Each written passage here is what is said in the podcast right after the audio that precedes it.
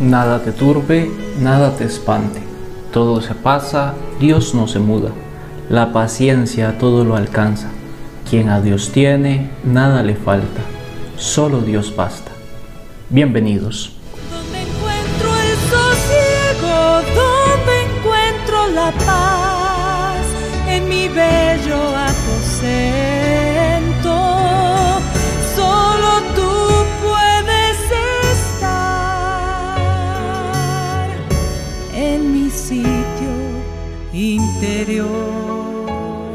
Hola queridos hermanos y hermanas.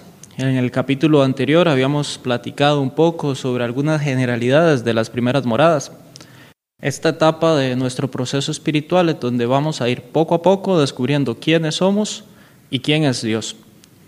El día de hoy vamos a hablar de un tema que es fundamental.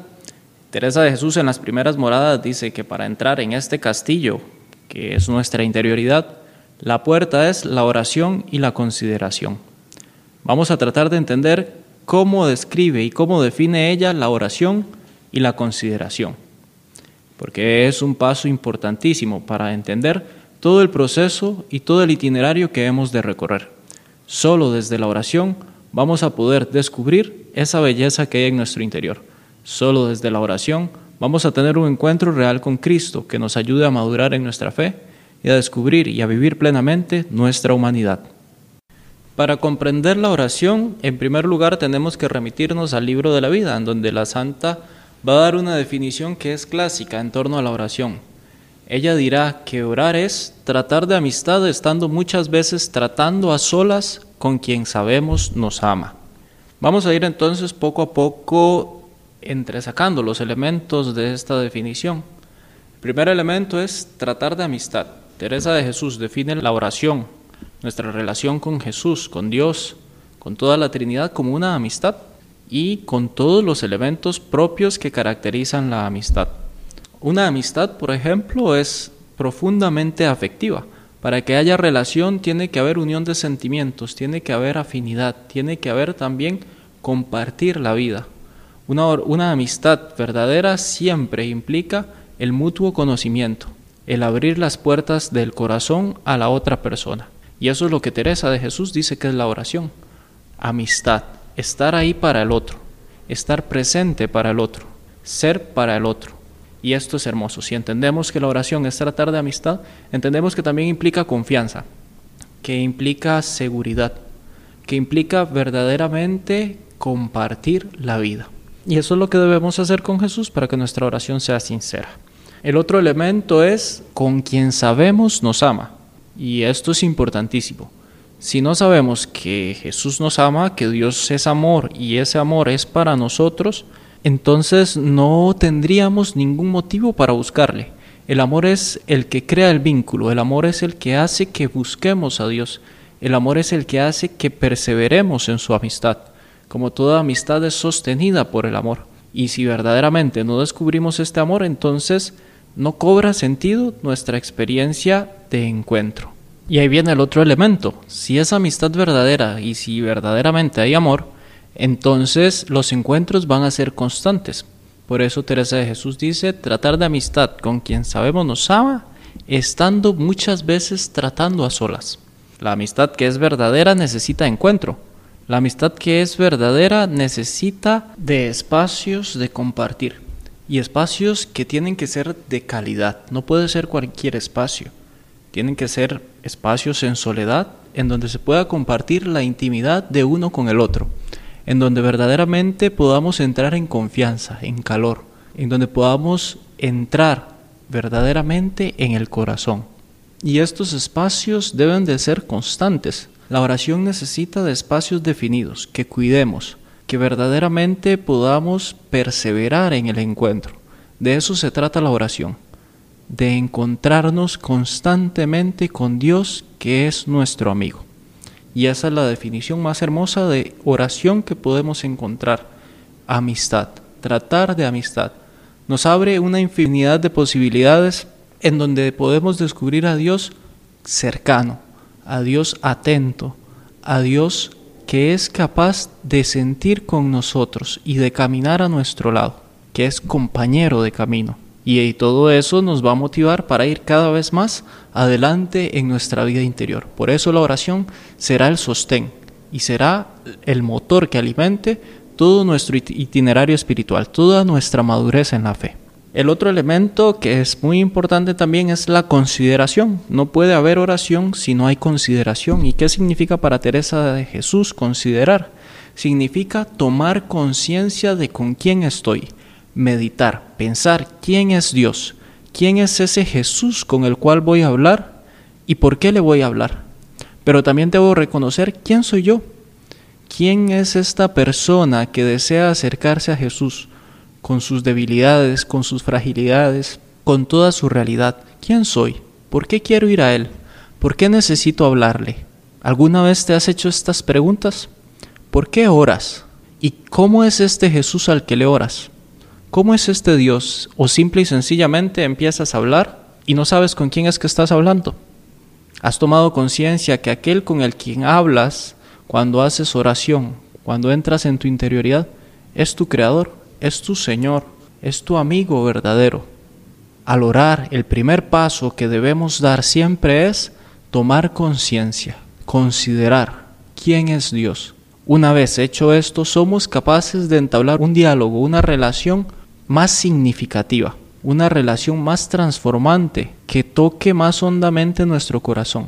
Y todo este proceso de interiorización, de conocimiento, de toma de conciencia va muy de, la mano de la humildad, de reconocer quién soy verdaderamente. Y ya lo habíamos hablado en uno de los capítulos anteriores, la humildad, que es andar en verdad, o sea, reconocer quién soy yo con mis capacidades, pero también con mis fragilidades, sin asustarme, pero también con los pies puestos en la tierra, sabiendo que así soy y que tengo cosas que trabajar pero que también tengo dones que Dios me ha dado y que soy capaz de ponerlos al servicio de Dios y de sentirme alegre por ello. Y por eso yo quisiera en este capítulo compartir con ustedes un canto que realmente me gusta mucho de Luis Enrique Ascoy. El canto se llama Andar en verdad y este canto resume muy bien lo que significa la humildad. Quisiera que lo escuchemos y después de escucharlo terminaremos este episodio con un pequeño momento de oración, como lo hacemos siempre.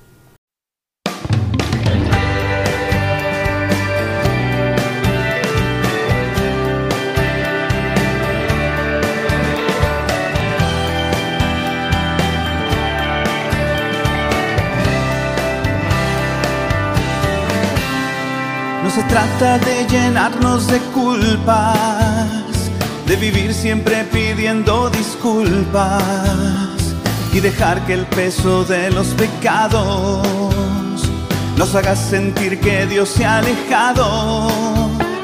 No se trata de sentirnos indignos de la misericordia de Cristo y pensar que nada de lo que hagamos puede tener algún buen resultado.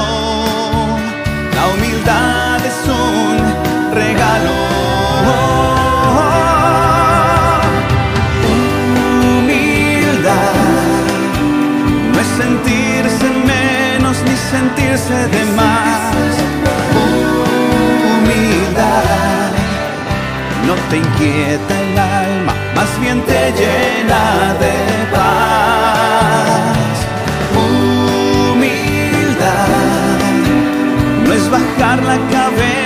cuando debes mirar. Humildad simplemente es andar en la verdad.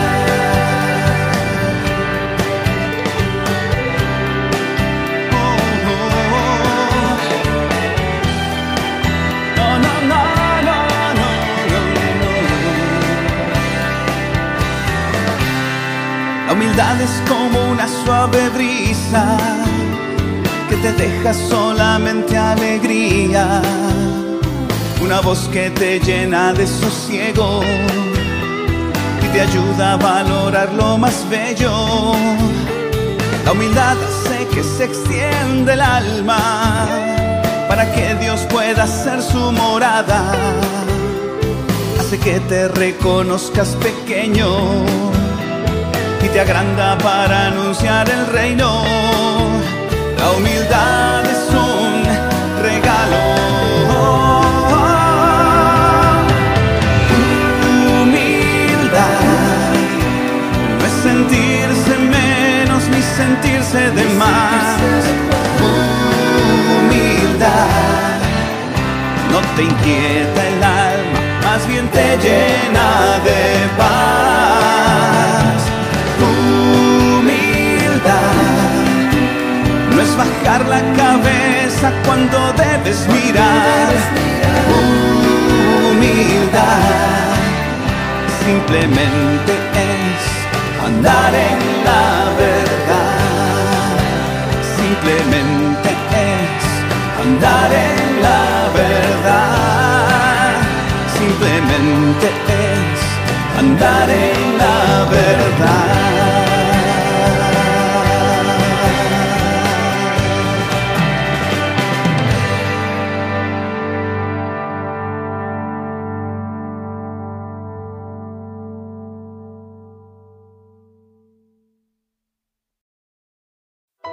Después de haber escuchado ese canto que nos recuerda la importancia de andar en verdad, de reconocer quién somos, quién es Dios, de saber que estamos llamados a grandes cosas y que verdaderamente tenemos que reconocer nuestros dones, sin miedos, sin temores.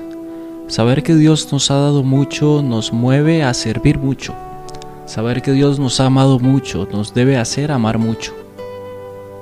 Debemos ser capaces de transmitir ese amor que Dios nos ha dado. Pero debemos antes ser capaces de reconocer ese amor.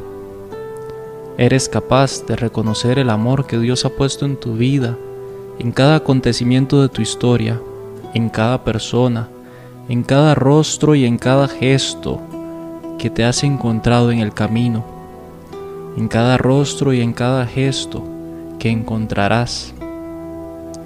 Eres capaz de amar y de amarte, de reconocer con humildad tus dones, de reconocer con humildad que Dios está ahí para ti.